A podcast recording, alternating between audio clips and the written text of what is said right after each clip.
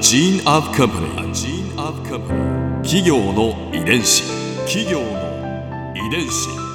全国に546万社以上あるとされる日本の企業その企業の数だけ理念があり使命があり人間ドラマがありますこの番組ではさまざまな企業のトップや社員の方にお話を伺いながら成長する企業の DNA を解明していきます企業の遺伝子ナビゲーターは私はるかクリスティンと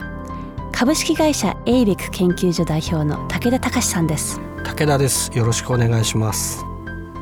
今日は花王株式会社デジタルマーケティングセンター長の石井達夫さんをお迎えしています。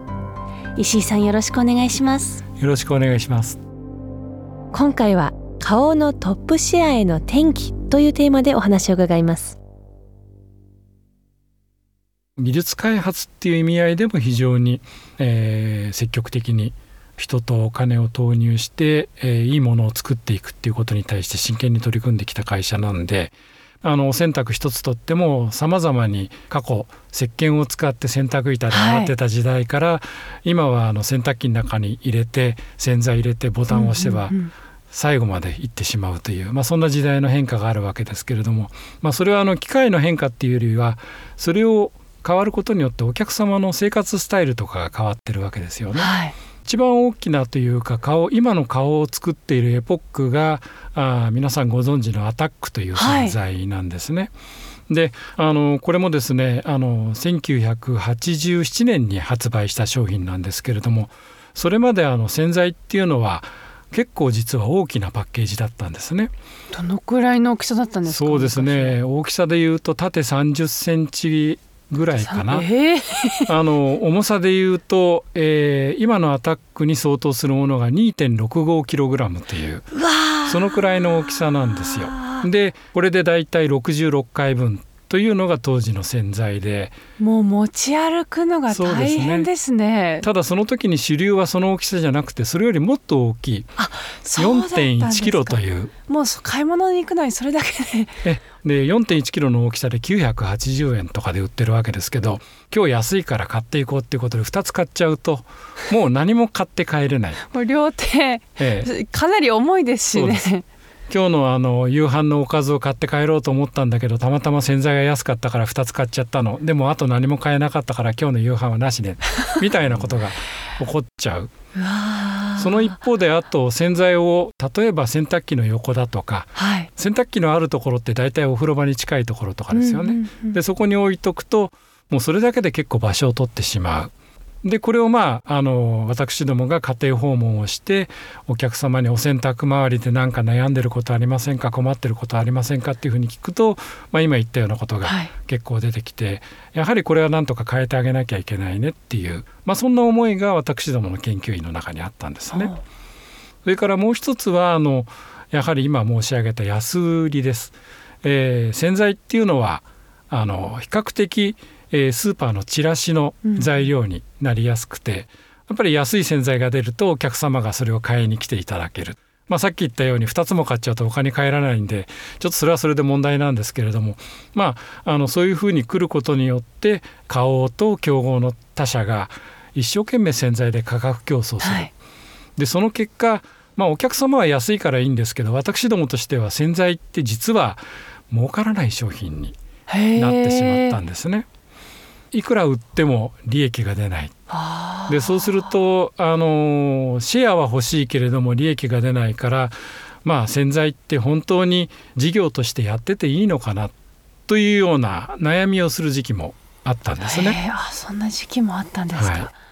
ただやはりあの顔の研究員、あるいは顔っていう会社の文化風土として、えー、なんとかやっぱり世の中を変えてそこから最終的に、えー、売上だとか利益だとか出るようにしてあげたいということで先ほどの大きな洗剤をちっちゃくしてあげることによって、はい、えー、もう少し狭い洗濯洗濯機置き場に設けるように。であともう一つはですねちょっと余計なことを言うとあの従来の洗剤ってどうやって測ってたか、はい、洗濯する時に家にあるコップを洗剤の中に入れてお米をあの測るのと同じですね。洗剤の中にコップを入れて、えー分どのくらいの量が入ってるかってことを見て、そのまま洗濯機に入れる。あの1回の洗濯に使う洗剤の量が 40g だったんですけど、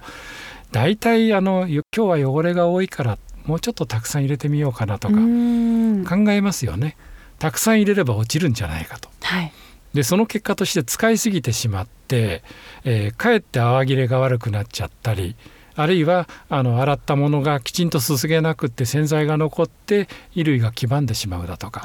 いろんなトラブルがあったんですよ。ですからそういう意味できちんと測ってもらうことが大事なんだよねということで最初のアタックにはあのスプーンが中に入っている。はいであともう一つは持ち帰りしやすいようにするために取っ手がついていると。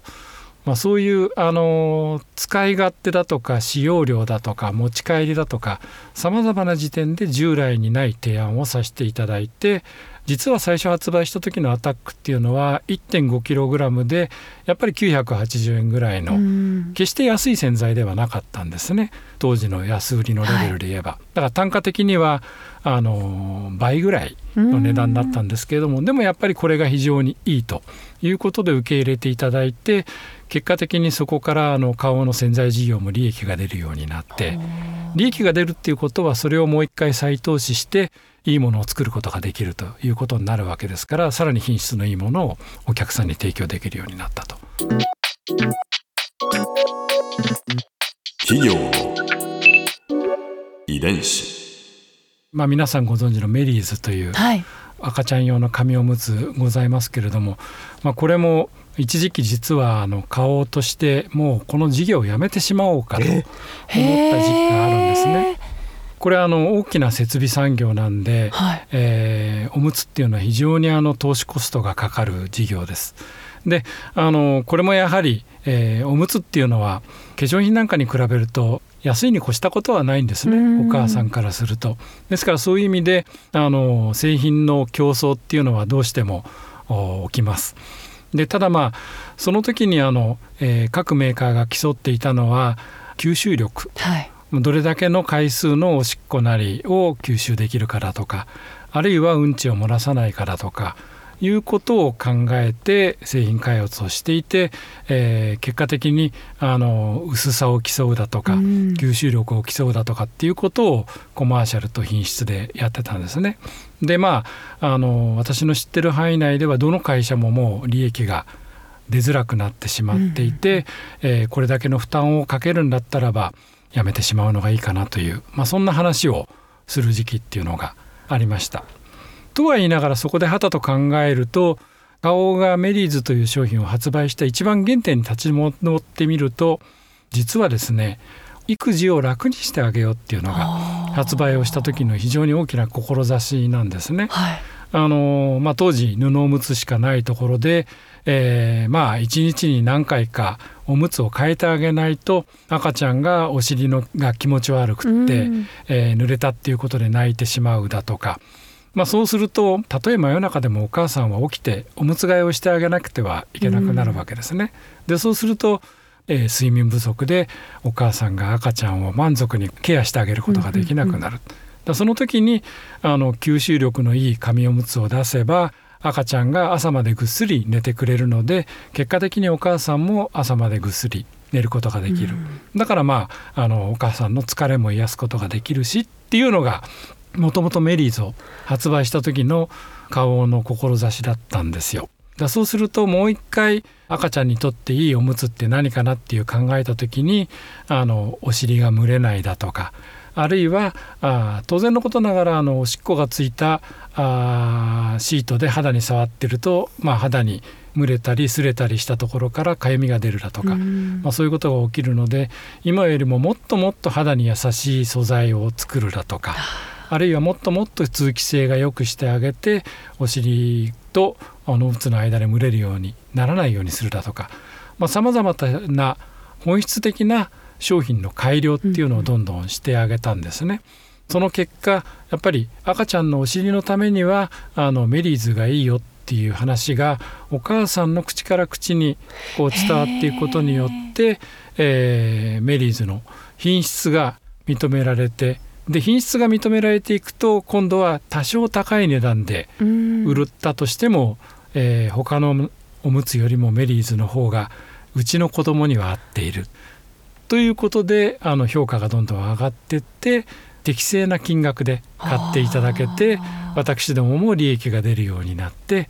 結果的には今おかげさまでメリーズがあのナンバーワンのシェアを取れるような商品になってるわけですね。ここで春風ビューポイント今回石井さんのお話の中で私が印象に残ったのは最初発売した洗剤のアタックはかなり大きくてそして重かったんですがそれを4分の1サイズとコンパクトにしたことによって一気に売り上げを伸ばして顔の成長につながったというお話です。あともう一つあるんですが適量を使わないと洗浄力が落ちるという話もかなり衝撃的でした。私は今まで、まあ、ついつい少し多めに入れた方が、まあ、より汚れが落ちるんじゃないかとばかり思っていましたが、まあ、入れすぎも注意ってことですね。これから気をつけていきたいと思います。企業の遺伝子。